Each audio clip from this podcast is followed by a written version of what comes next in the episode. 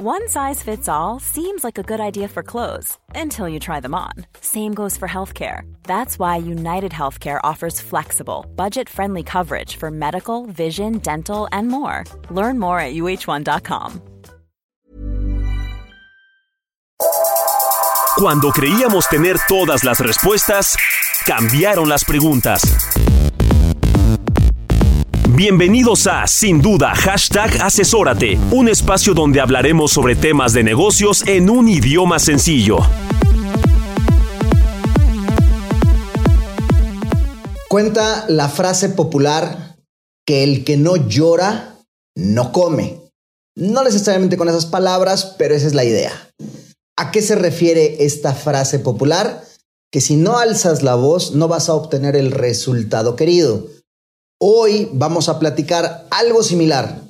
Vamos a hablar sobre amparos. ¿Qué significa? ¿Qué conlleva?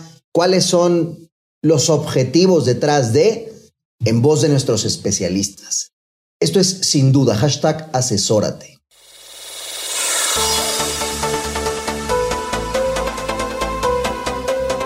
¿Qué tal? ¿Cómo les va? ¿Cómo andan? Bienvenidos y bienvenidas a Sin Duda Hashtag Asesórate. Yo soy Luis Octavio y les agradezco como cada martes que estén acompañándonos en este espacio para platicar sobre temas de negocio, temas empresariales, temas de actualidad, temas relevantes que seguramente a ti querido y a ti querida te van a hacer mucho sentido. Me acompañan el día de hoy haciendo... Eh, su aparición este año como asesor de negocio, porque ya lo ha hecho en, en programas pasados, mi querido, mi querido, mi querido Adalberto Ramos, ¿cómo estás? Muy bien, muy bien, Octavio. Gracias nuevamente por la invitación. Ya se está haciendo más recurrente esto y yo encantado. Qué gusto tenerte. Apenas platicamos hace una semana eh, sobre la resolución de la miscelánea fiscal. Eh, de hecho, tuviste ya un webinar en el cual les fue muy bien, nos pusiste al día, nos diste información relevante, pero hoy vienes con otra casaca enfundada, con un gafete de capitán para platicar un tema muy importante relacionado con los amparos. Exacto, ¿no? Vamos a platicar aquí con Paolo, vamos a compartir el escenario y pues platicarles, ¿no? De, de, este derecho del contribuyente, que es muy importante, ¿no? Que lo tengan presente. Así es, y bueno, ya lo escucharon, mencionó a nuestro otro invitado, un especialista, también asesor de negocio, mi querido Paolo Espinosa. ¿Cómo estás? Bienvenido Sin Duda. Muy bien, afortunadamente, muy contento de estar de nuevo con ustedes. Como siempre, tratando de traerles temas de actualidad, temas novedosos para que ustedes puedan tomar la decisión que más les convenga a ustedes y a sus empresas bajo este entorno 2023 muy sui generis, porque como todos sabemos no hubo reforma fiscal, pero sí va a haber una gran auditoría. De acuerdo. Pues ya como nos está poniendo en el, en el panorama Paolo, vamos a platicar desde el origen este concepto sobre qué es un amparo y de ahí vamos a ir desglosando la materia con casos muy puntuales que se vuelven relevantes en este 2023, como bien acaba de apuntar Paolo, mi querido Adal. Sí, Octavio, y de hecho pienso que podríamos empezar con un tema que hay confusión muchas eh, veces en, en la terminología de los medios legales de defensa hay varios medios que dependiendo del acto, Pablo, procede un recurso legal, una demanda, un amparo. Entonces, creo que por ahí podremos empezar. Si nos platicas un poco, pues, ¿qué es un recurso? Me encanta el concepto recurso legal. Sí. ¿Qué es un recurso legal? Pues mira, yo creo que, que antes de contestar esa pregunta es muy recurrente que a veces nos dicen a los abogados, es que hablas muy propio. Y normalmente hablamos muy propio porque cada palabra puede llegar a tener una consecuencia jurídica diversa o adversa, dependiendo el sentido que le des. Entonces, a lo mejor podemos englobar a un gran árbol de recursos o medios de defensa, pero normalmente tenemos que hablar y hacer decisiones para señalar puntualmente qué es lo que queremos lograr con cada medio de defensa. O sea, en la finalidad de cada nombre de cada medio de defensa es lo que caracteriza a, ese recurso, a ese acto, a esa demanda, a, ese, a, eso, a eso que nosotros queremos promover. Y yo creo que tal vez iniciaría con dos grandes rubros. Normalmente hemos escuchado hablar de las demandas y de las denuncias. Las denuncias solamente se ocupan para tocar temas penales, punitivos, en donde tu libertad está en riesgo. Esas son las denuncias en términos generales.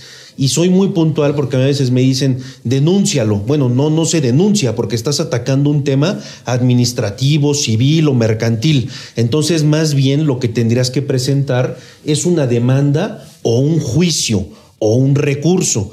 La gran diferencia de todos estos aspectos ya tendríamos que tejer un poquito más fino, pero en términos generales y para efectos fiscales existían yo creo que otros dos grandes rubros. Por un lado, las demandas de amparo, que lo que atacan son cuestiones de constitucionalidad, que es ahí donde está el fin. Tú quieres que algo se declare inconstitucional. Y por otro lado, pueden estar las demandas de nulidad o los recursos de revocación cuya finalidad es atacar la ilegalidad de un acto.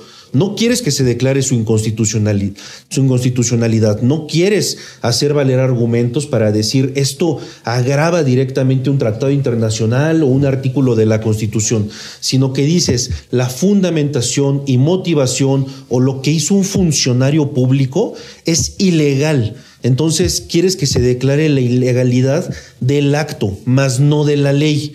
Esos son como los, los dos grandes rubros y de ahí ya partimos a ciertas reglas procesales porque cambian los plazos, las características de impugnación, lo que puedes obtener en un, en un lado, en otro, pero, pero a grandes rasgos es así como está dividido el, los, las denuncias, las demandas, los recursos y, y, y los amparos ¿no? que llegamos finalmente.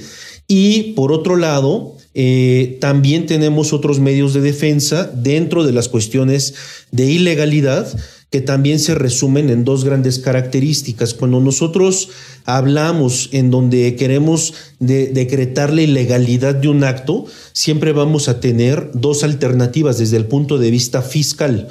Léase, presentar un recurso de revocación, que los recursos de revocación gozan de este común denominador de atacar la ilegalidad de un acto, pero este recurso se interpone ante la propia autoridad administrativa, ante el SAT, ante su unidad jurídica. En cambio, una demanda de nulidad ya no le interpones directamente con el SAT, sino que te saltas a esa autoridad administrativa para acudir directamente ante el Tribunal Federal de Justicia Administrativa. Y en ese tribunal, a pesar de que también vas a discutir la legalidad de un acto o una resolución, sí tiene marcados eh, cambios existenciales versus el recurso de revocación. Porque de un lado en el recurso de revocación quien resuelve es la administración jurídica y normalmente quien tiene que firmar es un administrador jurídico para saber si lo que hizo su colega de la propia administración, que normalmente es la administración de auditoría, dictó un acto legal o no, su decisión va a depender de una sola persona, es unipersonal. En cambio, si vamos directamente a un juicio de nulidad, vamos a atacar la resolución del acto, pero en el juicio de nulidad se compone por la organización de tres magistrados. Entonces, cuando estás en un juicio de nulidad, puedes ganar o perder el asunto por mayoría de votos o por unanimidad de votos. Pero bueno, eso es lo que yo resumiría que marca la tendencia entre uno y otro medio de defensa, la finalidad que quieres conseguir a través de ese medio de defensa en general.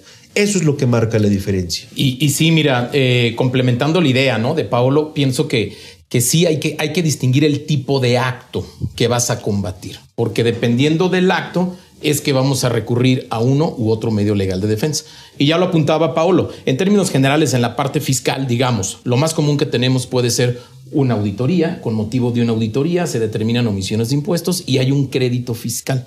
Ese crédito fiscal se puede impugnar vía recurso de revocación ante la jurídica, como ya apuntaba Paolo, o mediante un juicio de nulidad ante el Tribunal Federal de Justicia Federal Administrativa.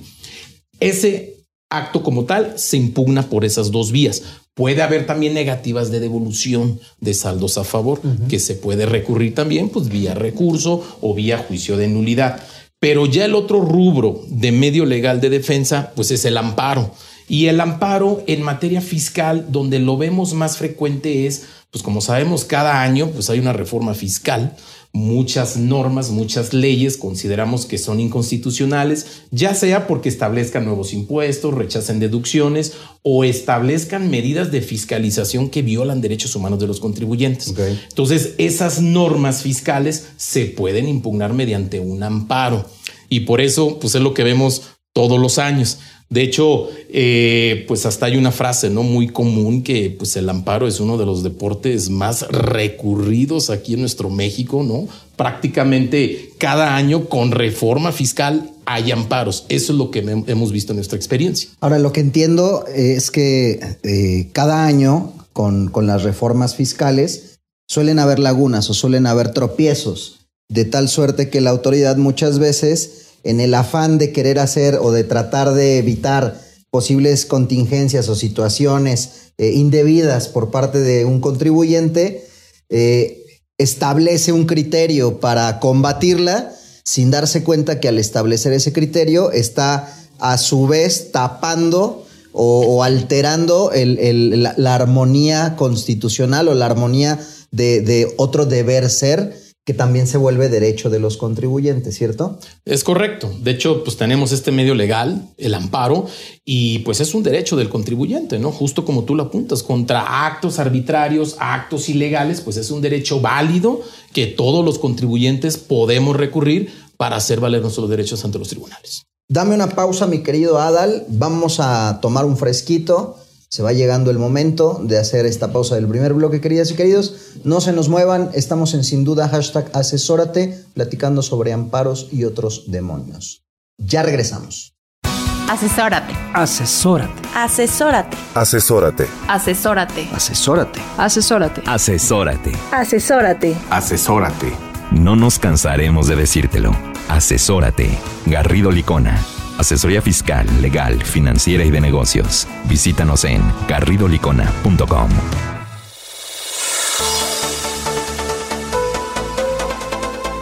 Estamos de vuelta en Sin Duda Hashtag Asesórate. En el bloque anterior, nuestro invitado y especialista en controversia y litigio fiscal, Paolo Espinosa, aquí a mi izquierda, nos estuvo platicando sobre estos recursos legales que nosotros como contribuyentes podemos ejercer cuando tenemos una contingencia. Y en este sentido nos decía, puedes, eh, están lo que son las famosas demandas, pero también está otro recurso que son los amparos. Y nos estaba poniendo en el radar cuándo aplica cada uno, lo mismo que, nuestro, nuestro especialista Adalberto. Y antes de irnos a la pausa, platicábamos o nos platicaba Adalberto eh, que, bueno, el, día a día en, materia fiscal, eh, permanentemente estamos tributando. Esto conlleva a temas de pagos de impuestos y temas de créditos y temas de devoluciones también de los mismos cuando aplique. Y muchas veces nuestro criterio no es el mismo que el de las autoridades y entonces es donde se abre la puerta para que existan unas u otras opciones, las que nuestros especialistas nos recomienden. Y en este momento vamos a empezar a bajar más la pelota hacia este tema que traemos el día de hoy, relacionado con amparos. Porque hoy, mi querido Paolo, ya nos decía Alberto, cada que hay reforma fiscal, se abre la ventana para el deporte más recurrente, que es el, deporte del amparo. Pero históricamente, o al menos yo tengo una percepción, se entiende, eh, hay como un estigma sobre la palabra, sobre la palabra amparo, una percepción no necesariamente positiva. Cuéntanos por qué está esa percepción y por qué hoy se vuelve importante la palabra.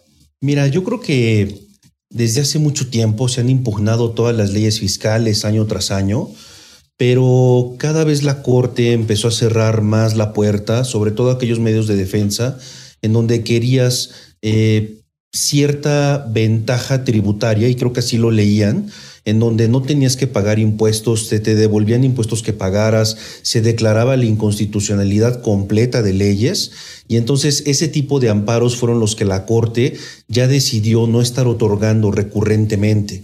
Y de lo último que yo tengo memoria en donde la Corte dio amparos son aquellos en donde el contribuyente está pidiendo una una, no está pidiendo más bien un beneficio, sino que netamente está pidiendo una justicia tributaria. Por ejemplo, el último que yo recuerdo fue el de eh, contabilidad electrónica, en donde no había un beneficio económico de por medio y la Corte decidió declarar su inconstitucionalidad sobre texto de que algunos anexos estaban en idioma inglés. Entonces, simplemente la Corte le, le, le, le pidió al SAT que tradujera esos formatos al idioma español para que fueran constitucionales.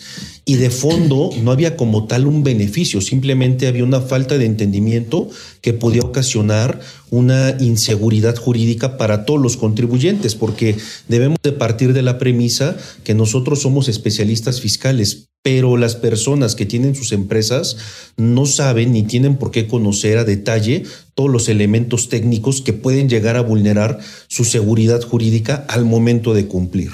Entonces, sí debemos de crear esta reconcientización del amparo y no verlo como un aspecto negativo, sino como bien comentaba Adal, un instrumento para hacer valer tus derechos y reclamar causas justas, no ventajosas. De acuerdo. Ahí coincidirás, mi querido Alberto, eh, se tiene la percepción de que en cuanto tú te amparas, ya, ya vas cargando una cruz, vas cargando un estigma del quejoso, de es que este, este contribuyente seguramente algo debe, porque si nada debiera, nada temería. Entonces, muchas veces el contribuyente no se atreve a dar ese paso. Sí, y también que me van a auditar, ¿no? Si me voy al amparo, seguramente me van a auditar y demás, ¿no? Sí, como tú señalas, ¿no? Hay, hay, esa percepción generalizada por parte de, de, algunas empresas. Yo te diría que no es del todo exacto, ¿no? Y en nuestra experiencia, como ya lo decíamos, ¿no? Pues el amparo, cada año miles de empresas en México recurren al amparo y simple y sencillamente, si hubiese una represalia de auditorías, pues la verdad es que el SAT no tiene los recursos humanos materiales para auditar a todo México. De acuerdo. Porque todas las empresas se van al amparo, ¿no? Entonces, por eso yo, yo, yo te diría, puntualizar eso, no es correcta esa percepción, ¿no? De que alguna represalia por parte del SAT, si ejercemos este derecho como contribuyentes, no, no es exacto. Em, yo ahí, y, sobre lo que comentaba Paolo de, de, los amparos que hemos visto, efectivamente yo, yo lo distingo en dos tipos de amparos. ¿No? Aquellos amparos donde pues impugnamos alguna limitante de alguna deducción, por ejemplo, ¿no? Que efectivamente lo que se busca es pues no pagar el impuesto, ¿no? Por, por, por, esa limitante de nuestras deducciones, pero también hay otros amparos que van enfocados a limitar ese margen de maniobra del SAT para fiscalizarnos porque sí hemos visto reformas recientemente muy agresivas que claramente violan derechos humanos de los contribuyentes. Y para prueba te voy a dar un ejemplo, ¿no? Inmediato que, hubo amparos masivos por esa parte, la suspensión y cancelación de sellos. Cuando había, como está la ley hoy en día, si hay diferencias entre lo que declaramos, facturamos, nuestra información con la base de datos del SAT, pues eso ya es un supuesto de suspensión de sellos. Entonces, como sabemos, siempre habrá diferencias naturales aplicando la ley fiscal, siempre va a haber diferencias naturales. Entonces, muchos contribuyentes recurrieron al amparo. ¿no? También por tener estos eh, proveedores de las listas negras de los CEFOS, que ciertamente pues es una medida muy atinada para fiscalizar a, a, esas empresas que abusan, pero ciertamente también hay otras empresas que pues por X o por Y aparecen en esos listados y es válido que un contribuyente que aplique una deducción puede ejercer ese derecho, ¿no? Del amparo. Entonces, hay, hay, hay muchas situaciones, por eso yo, yo empezaba esta, eh, esta, esta plática con, con dos tipos de amparos, ¿no? Los que para no pagar un impuesto que en la experiencia hemos visto que no han sido muy afortunados, se han perdido la mayoría de los amparos, pero esta otra parte de amparos donde buscamos limitar esa fiscalización por parte del SAT, pues eso creo que sí es válido hacerlo valer y, el contribuyente está en su, en su derecho. ¿no? De acuerdo. Y sobre esas bases, mi querido Pablo, nos, nos venías también el día de hoy a platicar sobre temas puntuales en materia, en materia fiscal, pero bueno, no solamente fiscal, sino en materia legal, hablando ya de temas de amparo que tienes en el radar y que debemos de tener presentes ahora para este arranque de 2023? Por ejemplo, ocurrió una reforma muy peculiar en 2022 en donde resulta que ahora todos los contribuyentes solamente van a poder cancelar sus FDIs en el ejercicio corriente, es decir, los de 2022 en 2022, 2023 en 23. Y surgen reglas particulares. En concreto, hoy el panorama que tenemos ya aterrizados en 2023, resulta que los contribuyentes que tengan CFDIs de 2021 y hacia atrás ya no los pueden cancelar. aunque hayan sido emitidos por algún error. Y estos errores son bastante comunes, sobre todo en CFDIs que yo emití de manera duplicada porque mi cliente me pidió refacturar. Ya en 2023 no puedo cancelarlos. Y los CFDIs de 2022 solamente voy a tener enero, febrero y marzo para cancelarlos. Y esta reforma entra en vigor desde 2022, ya no puedo disminuir el valor de estos FDIs con notas de crédito y llama la atención si esta situación pudiera llegar o no vulnerar garantías individuales de los gobernados, porque al final del día se están metiendo con mi derecho de autodeterminación de contribuciones, se están transgrediendo una garantía de proporcionalidad tributaria, porque si a mí me sujetan un plazo de temporalidad la cancelación de CFDIs, puede ser que ese ingreso yo no lo tenga que reportar a la autoridad. Simplemente no lo puedo cancelar porque la plataforma no me deja. Pero ese es un dinero que nadie me lo va a pagar. Y además también surge la pregunta, él, ¿por qué yo solamente tengo un año para cancelar CFDIs que emito y la autoridad fiscal tiene cinco años para, para revisarme esos CFDIs de este ejercicio fiscal. Entonces, son, son este tipo de amparos en donde tú vas a atacar la inconstitucionalidad de un límite de temporalidad, pero técnicamente no estás pidiendo ningún beneficio. Simplemente estás pidiendo que te dejen tributar lo justo, lo que sí obtienes, lo que alguien te va a pagar, no lo que se te pasó cancelar.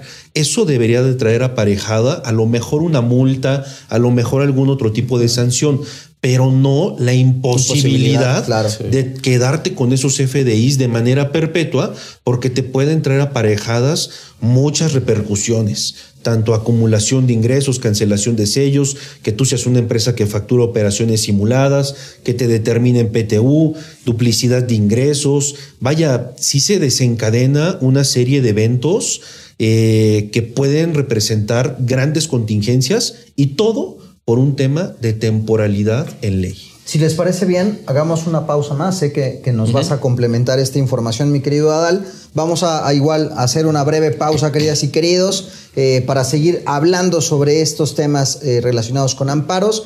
Eh, estábamos hablando, estamos hablando sobre relacionados con CFDI, pero seguiremos con esto regresando de esta breve pausa. Esto es sin duda hashtag asesórate.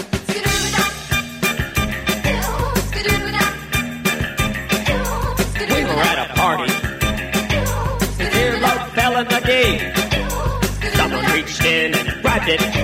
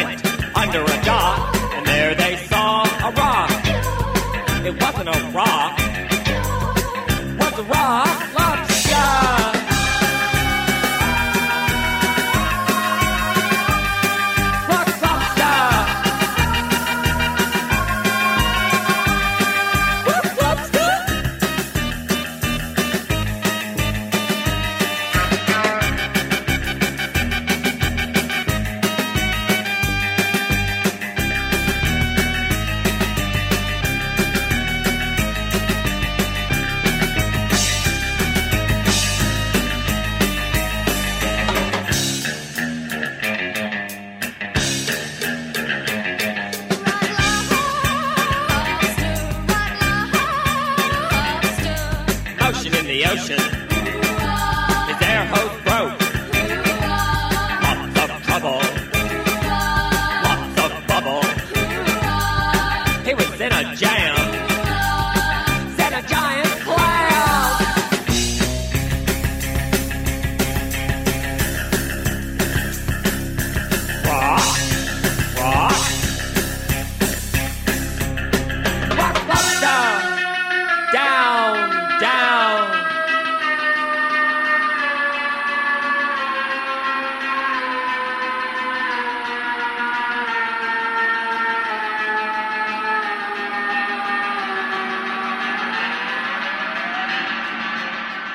Mundo de los negocios no se detiene, nosotros tampoco.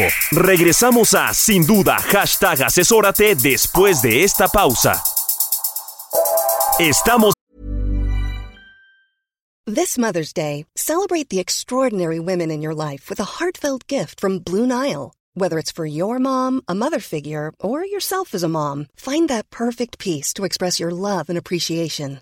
Explore Blue Nile's exquisite pearls and mesmerizing gemstones that she's sure to love. Enjoy fast shipping options like guaranteed free shipping and returns. Make this Mother's Day unforgettable with a piece from Blue Nile. Right now, get up to 50% off at BlueNile.com. That's BlueNile.com. Hey, I'm Ryan Reynolds. Recently, I asked Mint Mobile's legal team if big wireless companies are allowed to raise prices due to inflation. They said yes. And then when I asked if raising prices technically violates those onerous two year contracts, they said, What the f are you talking about, you insane Hollywood ass?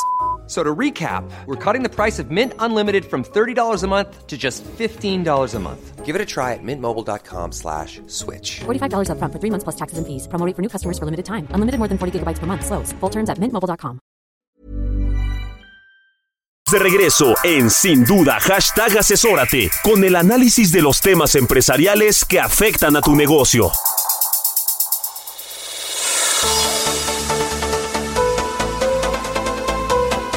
Ya estamos de vuelta en Sin Duda hashtag asesórate. En el bloque anterior, nuestro especialista Pablo Espinosa nos estaba platicando relacionado con la materia de amparos sobre uno que va muy de la mano con eh, CFDIs.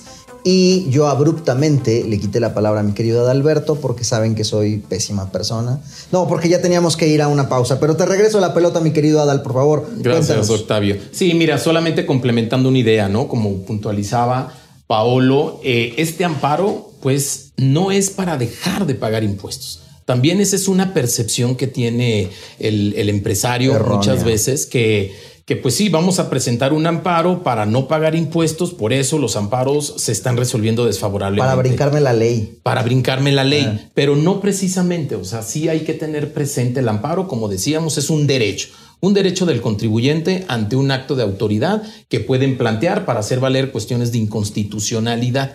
Y sobre todo en este caso, pues ante reformas fiscales que estamos viendo que está le está dando más dientes al SAT, son más agresivos en la fiscalización y pienso que el amparo puede ser un freno pero solo para evitar esas arbitrariedades, no es para dejar de pagar impuestos, ¿no? Que esto es muy presente, eh, pues hay que tenerlo, ¿no? En, en el radar siempre. El mensaje es claro, o sea, y es, es quitarle el estigma a la palabra o al ejercicio per se, cuando hay un fundamento y cuando eh, la razón detrás es, como nos, nos decías, Paolo, es evitar pues, posibles consecuencias o contingencias mayores derivadas de una falta de atención, si lo quieres ver así, o no sé, a lo mejor hubo rotación en tu empresa y la persona responsable de esta área lo perdió del radar y tú ya no lo tienes controlado. Esta analogía que nos hace Paolo sobre hoy, yo como, como, como, como empresario, como contribuyente, tengo solamente un año para poder ejercer mis facultades sobre una posible cancelación y tú tienes cinco para poderme revisar. O sea, esa, esa disparidad, por decirlo de esta manera, me parece alarmante y, y es donde entonces creo que lo que venimos a platicar hoy cobra mucho mayor sentido. ¿Qué más nos puedes decir respecto de este amparo en lo particular, mi querido Paolo? Pues mira, hay una, hay una eh, vía de salida que no debería de ser la más sana, porque en este amparo algo que, que también es importante mencionar es que suponiendo sin conceder que la autoridad fiscal te deje cancelar un CFDI de manera extemporánea, entre comillas, déjame denominarlo así, te arriesgas a que te multen con una sanción del 5 al 10% del monto de cada comprobante fiscal. Entonces, este tipo de multas también deben de ser declaradas inconstitucionales. O sea, desde mi punto de vista, es inconstitucional el que te, que te restrinjan a un límite de temporalidad para cancelar CFDIs, pero por otro lado, si te dejan cancelar, entonces te multan. Y esa multa, pues también creo que está sujeta a análisis para saber si una misma conducta puede ser tipificada con mayores o menores sanciones. Si tú te equivocas y emites un CFDI de 100 mil pesos, pero a mí se me van los ceros, y emito un CFDI de 100 millones de pesos, a ti te van a castigar con 10 mil y a mí con 10 millones, cuando la conducta fue exactamente la misma. Entiendo. Emitir un CFDI de manera incorrecta y cancelarlo extemporáneo. Tú no tuviste más malicia que yo. Hicimos exactamente lo mismo, pero como la multa se basa en el valor del comprobante, las sanciones desde el punto de vista cuantitativo son diametralmente distintas. Eso puede ser declarado inconstitucional también. Ok. Aquí lo relevante, mi querido Alberto, también de como lo hemos platicado en este espacio, eh, al final del día el empresario está enfocado en su negocio y siempre es bueno tener estas perspectivas periféricas sobre materia que no necesariamente, a ver, el empresario no es abogado, no, no, no, no está obligado en conocer el, el ABC de las leyes pero por eso es importante tener a, un aliado que te pueda llevar de la mano y que pueda analizar tu negocio en el afán de sumarle. ¿Qué más tenemos en materia, mi querido Adal? Sí, mira, otro tema bastante controversial que ha dado mucho de qué hablar en los últimos años, y esto a partir de una reforma en 2019, pues fue el tema de la compensación universal, y que hoy en día, pues bueno, está limitada. Eh, recordemos que pues antes de 2019 pues empresas tenían saldos de, de, un impuesto, digamos, impuesto al valor agregado, se podía compensar, aplicar contra impuestos a cargo de impuestos sobre la renta, por ejemplo, y se permitía hacer este tipo de compensación. Yo tengo un saldo a favor de IVA, pero debo X cantidad de ISR, ah, pues agarro este para matar el otro. Perfecto, hasta 2019 eso se podía hacer. Ahora ya está limitado. ¿Sí? Eh, incluso hubo criterios por ahí a partir de varios amparos, muchos amparos que se promovieron en 2019, llegaron a la Suprema Corte y la Suprema Corte ciertamente resolvió, resolvió no de forma favorable al contribuyente, eh, señalando que la compensación universal es constitucional. Sin embargo, ha habido cambios a partir de ahí. Y para pues, este año, pues ahí entra en vigor cambios en materia de compensación universal y a partir de estos cambios nos da la posibilidad de recurrir a un amparo, pero bajo, bajo otros argumentos, bajo otra óptica que ahí se puede promover también un amparo. Y lo platicábamos, Paulo, y en esta materia ya estás trabajando en la firma, eh, la labor para ofrecer este amparo. Se han tenido varias reuniones y donde has platicado con detalle cuáles son esos beneficios, las ventajas y qué se busca con este amparo de la compensación universal. Este amparo ha tenido una gran aceptación porque regresamos al común denominador de no buscar un beneficio, simplemente buscar algo justo. Igualdad. Igualdad de circunstancias, porque el cambio medular para 2023, como bien comenta Adal, ahora resulta que si yo soy un contribuyente cumplido o no auditado, tengo prohibida la compensación universal. De acuerdo. Pero si eres un contribuyente auditado, incumplido, quieres autocorregirte, pero no tienes dinero, entonces esa persona sí puede aplicar sus saldos a favor contra sus saldos a cargo. Vale la pena destacar que esta mera eh, desventaja o desigualdad puede dar lugar a cuestionar esta norma a través de un amparo, no para que le quiten el beneficio al incumplido auditado, sino, más bien para que me lo des a mí también. Y estemos en igualdad de circunstancias y ahora yo pueda extinguir mi obligación tributaria a través de la compensación, que no estoy pidiendo pagar menos. pagar después o que me devuelvan impuestos. Es simplemente pagar a través de un saldo a favor, a través de la extinción de la obligación, léase la compensación universal. Y creo que esto debería de ser bien recibido por los jueces, porque al final del día hay elementos de defensa y también es tajante la desigualdad que ocurre frente a un contribuyente que no hizo bien las cosas y por mayoría de razón me deberías de dar ese mismo trato. Claro, da la sensación de de, ser hasta como, digo, con esta lectura eh, no tan exacta, pero pareciera castigo. O sea, estás haciendo bien las cosas, ah, muy bien, felicidades, no puedes compensar. No, no tienes los mismos beneficios que tu, que tu compañero de enfrente, el del pupitre de al lado, que aunque no trajo la tarea y aunque no hizo bien las cosas, a él sí le vamos a dar la posibilidad de que entonces ese incumplimiento lo, lo sopese con, la, con una compensación universal. Tal cual, tal cual, muy cuestionable. Que mira, no sé si haya todavía tiempo. Ah, bueno, hay un cuestionamiento, ¿no? De muchos empresarios porque justo lo que, lo que señalábamos, eh, y aquí te preguntaría, Paolo, pues ya hubo una jurisprudencia de la Suprema Corte en materia de compensación universal, ¿no? Que sería buena ahí que nos platicaras qué es diferente para este año que no ha resuelto la Corte. Me encanta el, el- el panorama, creo que es amplio. Si les parece bien, hagamos una pausa nuevamente, queridas y queridos. Eh, esto es sin duda hashtag asesórate, ya lo saben. Vamos a hacer esta breve pausa y los invitamos a regresar a la conversación after these messages. El outsourcing no es indebido y no ha desaparecido. Hoy se le conoce como servicios especializados. Lo que es indebido es que tú o tus proveedores no estén correctamente registrados ante la autoridad y no cumplan con los requisitos establecidos. Esto puede traerte consecuencias fiscales, legales e incluso penales. Evita riesgos innecesarios. Contáctanos. GL Working. Working for You. www.glworking.com. La subcontratación de servicios no es ilegal ni ha desaparecido. Sin embargo, debemos asegurarnos de que nuestros proveedores estén debidamente registrados ante la autoridad. No hacerlo puede provocarnos problemas fiscales e incluso penales. Tenemos la solución tecnológica que te permite detectar y combatir este posible riesgo. Win Business Advisory. Soluciones tecnológicas ganadoras. Piensa en ganar. www.glwinba.com Bienvenidos de vuelta, sin duda hashtag asesórate. En el bloque anterior estábamos platicando sobre nuestro especialista, nuestro asesor de negocio, Adalberto Ramos Huerta. Eh, respecto a este tema de la compensación universal, ponía en la mesa una jurisprudencia que ya de alguna manera es un, es un precedente sobre la materia. Y eh, Paolo nos iba a platicar más al respecto como para ya ir redondeando el tema relacionado al amparo en compensación universal. Mi querido Paolo. Gracias.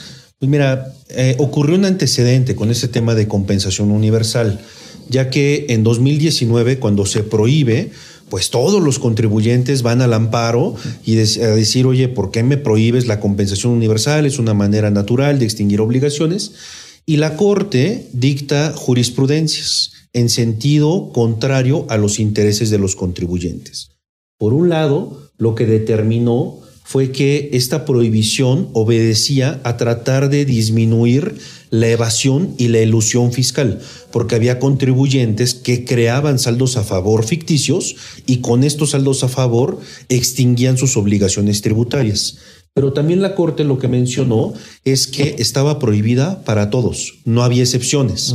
Y estos dos puntos creo que sí marcan una diferencia con el panorama que estamos viviendo en 2023. De acuerdo. Porque, por un lado, prohibiste la compensación universal para evitar la ilusión y la evasión fiscal, pero hoy el auditado incumplido sí puede aplicar esta compensación universal materialmente hablando. Antes estaba prohibida para todos y ahora solamente algunos pueden aplicarla, que curiosamente es aquel que no cumplió en tiempo y forma sus obligaciones tributarias. Y déjenme decirles otra cosa, ya hace algunos años también se prohibió la compensación universal para el responsable solidario. Y esos responsables solidarios fueron a un amparo los tribunales declararon la inconstitucionalidad de esta prohibición porque los tribunales lo que dijeron fue es que no hay una razón jurídica suficiente para prohibirle la compensación universal a un responsable solidario. Al final del día, él lo que quiere es cumplir y puede pagar o disminuir sus saldos a favor. Y entonces ya hay un precedente de este trato eh, desigual frente a contribuyentes que se ubican en esta hipótesis de compensación universal. Y hoy ya hay parámetros para ejercer esta comparabilidad de contribuyentes, digamos, no quiero decir buenos contra malos, pero cumplidos e incumplidos. De acuerdo. Entonces vale la pena y, y yo creo que eso es lo principal que marca la diferencia con los amparos que se promovieron en un pasado. En cuanto a los plazos, Paolo, pues sabemos que cada amparo, dependiendo la materia, podría tener Sí. una temporalidad diferente. Sí. Platicabas del amparo de cancelación de CFDIs, ahora el amparo de compensación universal. ¿Cómo estamos en plazos? Pues mira, el amparo de cancelación de CFDIs se va a detonar una vez que generemos un acto concreto de aplicación en 2023. Es decir, cuando queramos cancelar, el SAT nos va a arrojar un acuse de recibo y me va a decir, señor, tu petición es extemporánea. A partir de ese momento se ondea la bandera cuadros y tenemos 15 días hábiles para proponer esta demanda de amparo. Cosa distinta en compensación universal, porque vamos a atacar la entrada en vigor de una ley, de esta prohibición, y entonces el plazo corre del primero de enero al 13 de febrero. No antes ni mucho menos después. Este es el único periodo de oportunidad para atacar la inconstitucionalidad de esta prohibición bajo los argumentos que comentamos. Traemos el tiempo encima ya. Sí, ya prácticamente estamos a nada de, proponer esta demanda de amparo y, vaya, eh, lo importante y, el tema de dejar bajo la mesa es que después ya no se va a poder. Es imposible, se cierra la puerta y ya no existe otra oportunidad. Entonces, si los contribuyentes ganan demandas de amparo, solo la demanda de amparo protege a quien fue a la demanda, no a todos los contribuyentes. De acuerdo. Y quien no promueva su demanda no va a poder acceder a este beneficio. Y hay que tomar la decisión ya porque también hay que preparar el amparo pruebas, todo eso. Entonces, para ello, pues sí, requiere algo de tiempo. Es correcto. Previo al 13 de febrero. Es correcto. Tenías un tema más, un tercer tema relacionado con amparos. Sí, el tercer tema es una cuestión muy básica que ha dado mucho de qué hablar y va relacionado con el complemento cartaporte. Como todos sabemos, desde enero de 2022 todos los contribuyentes tienen que emitir o obtener el complemento cartaporte sin entrar tanto a temas específicos pero el SAT no se ha podido poner de acuerdo y ha emitido reglas, prórrogas, periodos de gracia. El último periodo de gracia va a acabar en julio de 2023 y a partir de ese momento ya van a estar vigentes las sanciones que pueden ir desde el rechazo de una deducción hasta que tu mercancía la traten como eh, de delincuencia. Eh, cuestionable, ¿no? Y entonces puede ser que, que, te la clasifiquen como contrabando. Y, y, la realidad es que el llenado del complemento carta aporte es complejo, tiene 180 campos, hay algunos que dependen del contribuyente, hay algunos que dependen de terceros, y lo que hemos hecho en estos casos es proponer una demanda de amparo con la finalidad de atacar la constitucionalidad del complemento cartaporte y de sus requisitos, pero sobre todo para obtener una suspensión en el amparo. Y hasta en tanto se resuelve el juicio, yo no tenga la obligación de emitir o obtener cartaporte, ni mucho menos de sufrir sanciones. De acuerdo. Ya promovimos demandas en la firma de cartaporte y ya obtuvimos eh, suspensiones definitivas favorables a los contribuyentes.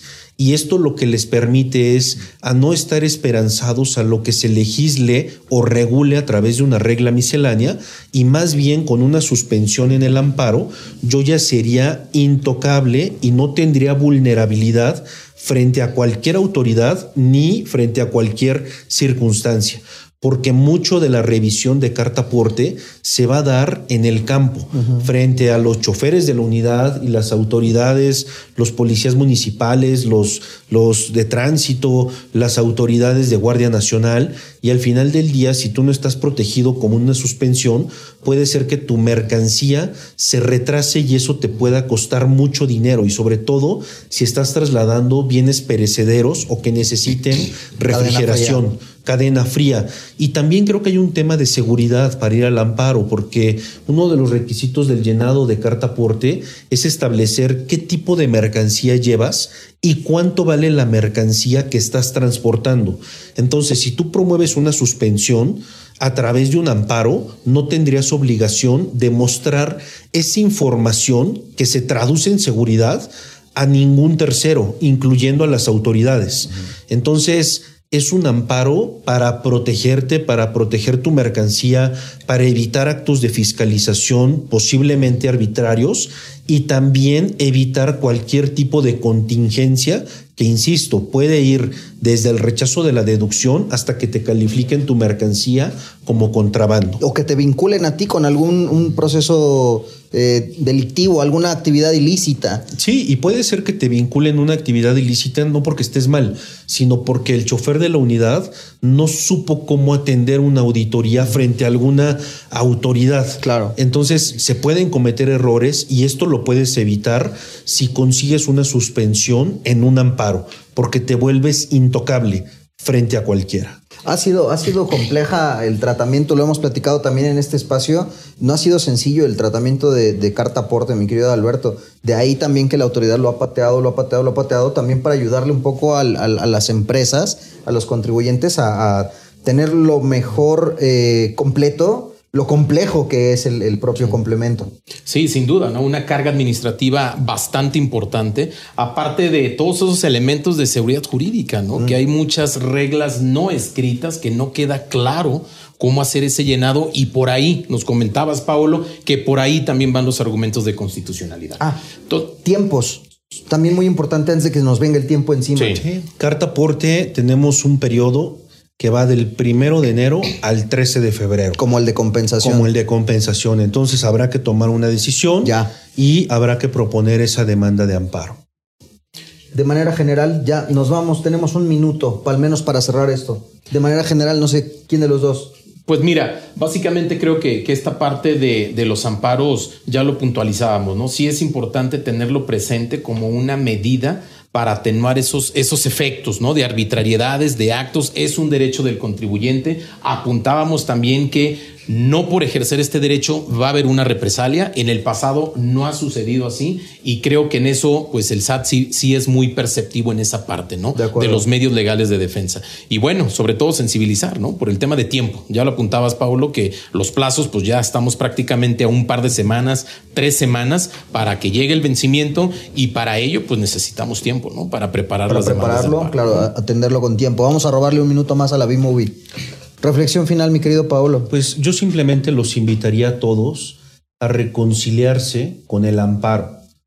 Ya hemos repetido que el amparo no ocasiona un perjuicio hacia los contribuyentes y tenemos que eh, explorarlo y explotarlo con la finalidad de defender causas justas y razonables que puedan llegar a implicar el hecho de evitar contingencias fiscales. Entonces, yo dejaría eso sobre la mesa, reconciliémonos con la palabra, conozcamos nuestros medios de defensa este, y, tratemos de explotar esto que tenemos a nuestro alcance para eh, evitar cualquier tipo de atropello que pueda ocurrir por parte de la autoridad. Uno no compra un seguro esperando usarlo, esperando más bien que no suceda nada, Es pero estar correcto. prevenido en caso de que sea necesario. Es correcto. Mi querido Pablo Espinosa, muchísimas gracias. Gracias.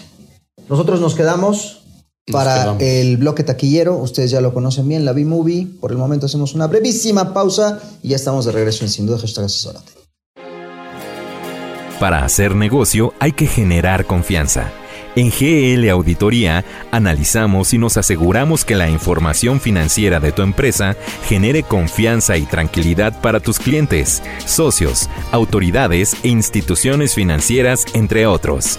GL Auditoría. Preservamos tu patrimonio. www.glauditoría.com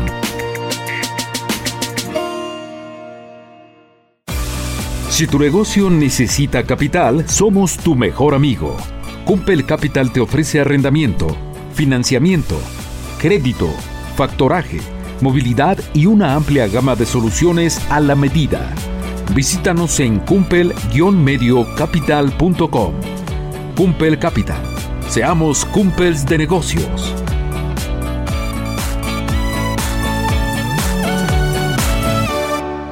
Cerrando con broche de oro el bloque taquillero con mi amigo Daniel Bou, Chandani Bou. Así es, como tenemos nada más dos minutitos, me voy a ir como gordito en tobogán para platicarles sobre esta película llamada. Es una película documental que la pueden encontrar en la plataforma de la letra M. Bien. Este es del 2017 y se llama Long Shot, el cual básicamente nos platica, nos relata en este documental de cómo a, un, este, a una persona llamada Juan Catalán lo arrestan indebidamente ya que lo acusan de asesinato.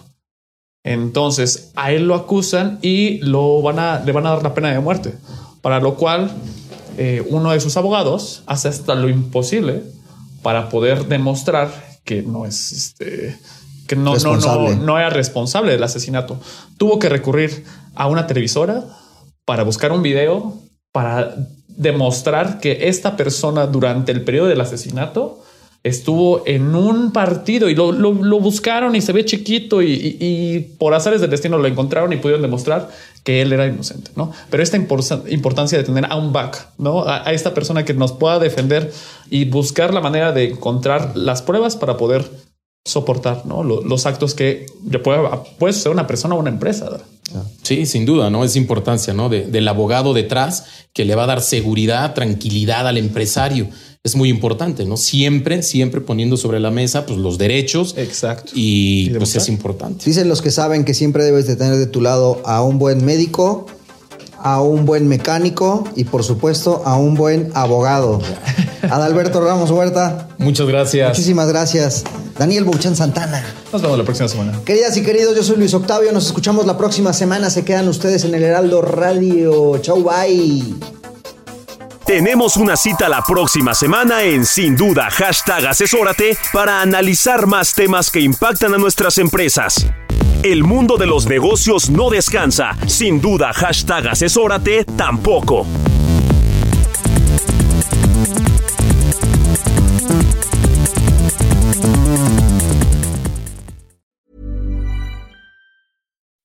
When you make decisions for your company, you look for the no-brainers. If you have a lot of mailing to do, stamps.com is the ultimate no-brainer. Use the Stamps.com mobile app to mail everything you need to keep your business running with up to 89% off USPS and UPS. Make the same no brainer decision as over 1 million other businesses with Stamps.com. Use code PROGRAM for a special offer. That's Stamps.com code PROGRAM.